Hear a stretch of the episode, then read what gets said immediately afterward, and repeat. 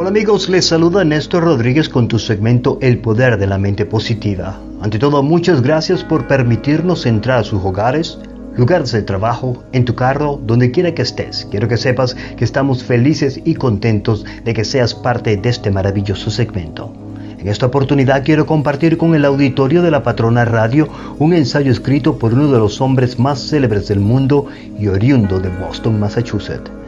Me refiero a Ralph Waldo Emerson nacido en Boston, Massachusetts el 25 de mayo de 1803 y quien quedó huérfano de padre a los 8 años y fuera criado por su madre y por su tía, quienes eran muy pobres y sacrificaron mucho para que Emerson estudiara y fuera a la preparatoria Boston Latin y después a la prestigiosa Universidad de Harvard con una beca cuando Emerson tenía tan solo 14 años. Este ensayo a que me refiero es uno de los más leídos de Emerson y se llama La autosuficiencia, el cual es uno de mis favoritos de la larga colección de la literatura de Emerson. Pero empecemos. ¿Cuándo fue la última vez que usted hizo algo sin tomar en cuenta el qué dirán o pensarán los demás? ¿Cuántas veces usted habló en una reunión de trabajo y expresó sus ideas sin pensar que alguien pensaría que tu opinión o pregunta sería estúpida y sin sentido? Porque según Emerson, todos somos genios siempre y cuando seamos honestos con nosotros mismos. Emerson escribe en su ensayo, las personas deben aprender a detectar y a atender ese destello de luz que cruza en sus interiores de su mente en lugar de admirar el lustre del firmamento con sus bardos y sabios.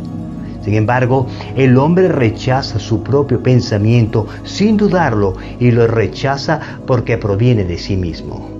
Pero el día de mañana alguien dirá con sentido común lo que nosotros pensábamos y sentíamos desde siempre y por ellos nos veremos obligados, no sin sentir vergüenza, a adoptar de otro lo que ya era nuestra opinión. Esto quiere decir, como por ejemplo, usted quería abrir ese bar de jugos naturales con frutas frescas y comida orgánica, pero rápidamente lo descartó porque su propia idea le parecía estúpida. Pero al pasar del tiempo, usted ve en el centro comercial el mismo bar de jugos naturales con comida orgánica que usted ya lo había pensado y termina aceptando sin cuestionarlo que fue una gran idea abrirse bar de jugos naturales. Continúa Emerson. En la educación de todo individuo hay un momento en que éste llega a la convicción que la envidia es ignorancia, que la imitación es un suicidio y que para bien o para mal debe tomarse a sí mismo como vara de medir.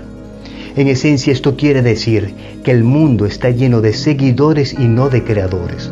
Otro ejemplo típico, cuando un restaurante es exitoso con un plato de comida, todos los restaurantes alrededor copian la misma receta y bajan el precio para competir y atraer más clientela. Pero al bajar el precio no hay ganancias, es más trabajo y falta de originalidad y creatividad. Suicidio. Emerson pone énfasis en que debemos de confiar en ti mismo. Cada corazón vibra según esa cuerda de hierro. Acepta el lugar que la divina providencia te ha otorgado, la sociedad de tus contemporáneos, la cadena de los sucesos. Así lo han hecho los grandes hombres. Ahora somos hombres y mujeres.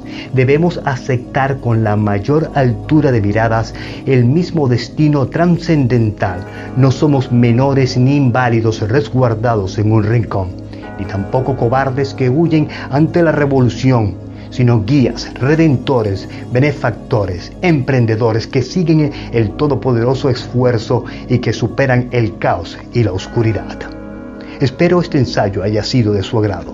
Se despide Néstor Rodríguez con mucho cariño. Este podcast está siendo patrocinado por Spinal Rehab Group. Siempre pensando en tu salud. Visítanos en spinalrehabgroup.com.